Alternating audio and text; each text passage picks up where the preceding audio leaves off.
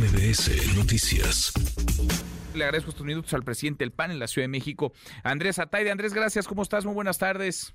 Hola Manuel, buena tarde, agradecerte la oportunidad y, por fin se nos hace, agradecerte de nueva cuenta la invitación. Al contrario, por fin, sí, por fin se nos hace porque te habíamos eh, buscado, sé que estaban eh, construyendo este, este acuerdo, probablemente no querías eh, decir algo que lo entorpeciera, pero bueno, ya se pusieron de acuerdo, entiendo que ya están entonces coordinados, se sentaron a la mesa durante muchos meses para construir lo que finalmente alcanzaron el domingo por la, por la noche. ¿De qué va? ¿Cuál es el alcance de este convenio de coalición entre PAN, PRI y PRD, Andrés?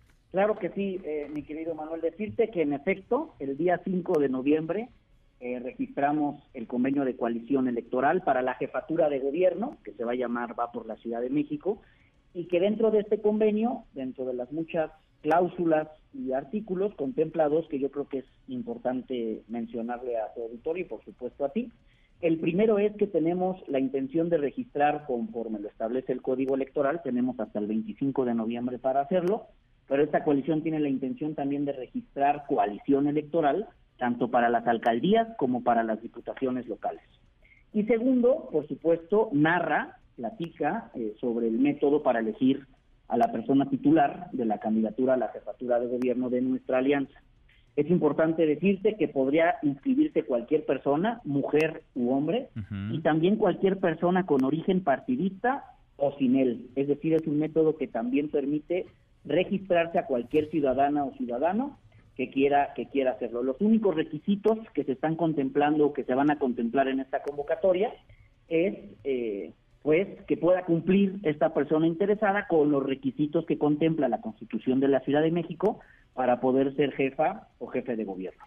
El registro va a, ser un día único, el 15 de noviembre, de 9 de la mañana a 6 de la tarde. Este registro podrá hacerse en cualquiera de los tres comités ejecutivos nacionales de los partidos que integramos esta alianza, PAN, PRI, PRD, para que ese mismo 15 de noviembre por la noche se anuncien eh, las personas que manifestaron esta, este, esta intención de registro y luego entonces el 17 de noviembre eh, el órgano de gobierno de la coalición, que debo decir que es un órgano que está integrado por las tres dirigencias nacionales, emitirá un dictamen para anunciar eh, los registros procedentes, es decir, el listado de los nombres que pasarán a la siguiente etapa. En esta siguiente etapa eh, habrá por lo menos cuatro foros, es decir, puede haber más, pero no menos, en donde el formato, día, hora y lugar será anunciado posteriormente por este mismo órgano de gobierno de la coalición para que por último, eh, ya formalmente la determinación de la candidatura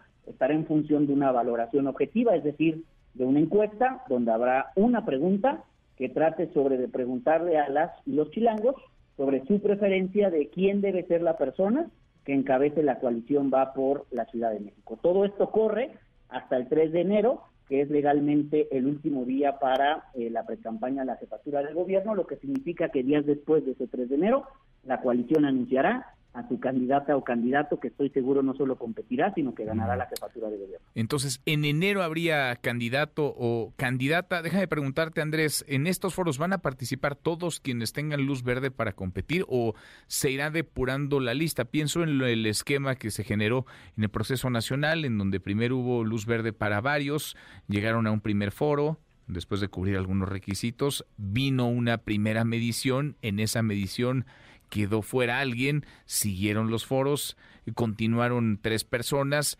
Es decir, hubo etapas. En estos foros, como ustedes los están pensando, como los proyectan, ¿participarían todas, todos quienes tengan luz verde o habrá una depuración de la lista con, con otras mediciones o con otros elementos que se consideren?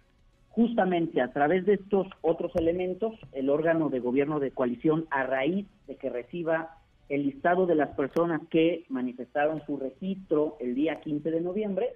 El día 17 este órgano habrá de publicar un dictamen con el listado de las personas que pasen a la siguiente etapa, que se tomará en cuenta, por supuesto, la competitividad, seguramente también eh, mediciones y todos estos lineamientos, seguramente en el corto plazo, ya estará publicándolo este órgano de gobierno de la coalición, que es el que va a estar regulando, normando no solamente esta etapa, sino todo el procedimiento, todo el método recalcando que al final la persona que se anuncie días después de este 3 de enero será siglado o siglada por el PAN y así nos presentaremos en la figura de coalición electoral en la campaña del próximo año. ¿Hay fecha para el primer foro, Andrés? Eh, no, eh, ya posterior al anuncio o al dictamen de este 17 de noviembre, el órgano de gobierno de coalición eh, igualmente publicará método, día, hora y lugar, o más bien formato. La idea es que sean cuatro, para que en el imaginario podamos dividir la ciudad en cuatro y estos foros sean más bien regionales, uno por región. Pero en esos foros participarían todas aquellas personas que tengan, digamos, el visto bueno, hayan pasado ese primer filtro y hayan, digamos, eh, recibido luz verde por esta comisión de la que nos hablas. ¿Participarían en los cuatro todos? Es correcto. Ahí no hay un filtro entre esta publicación de dictamen y la encuesta, no hay un filtro intermedio. Quienes lleguen a la etapa de los foros serán personas también que estarán incluidos o incluidas en esta encuesta o valoración objetiva. Una una sola encuesta, ¿verdad? ¿O habrá varias encuestas al final, varias casas de una y, eh, por supuesto, de la posibilidad de que los propios partidos hagamos levantamientos espejo. Bien. Pues Andrés, te agradezco, te agradezco que hayas platicado con nosotros. No, hombre, al contrario, agradecerte de nueva cuenta, Manuel. Gracias. Redes sociales para que siga en contacto: Twitter, Facebook y TikTok. M. López San Martín.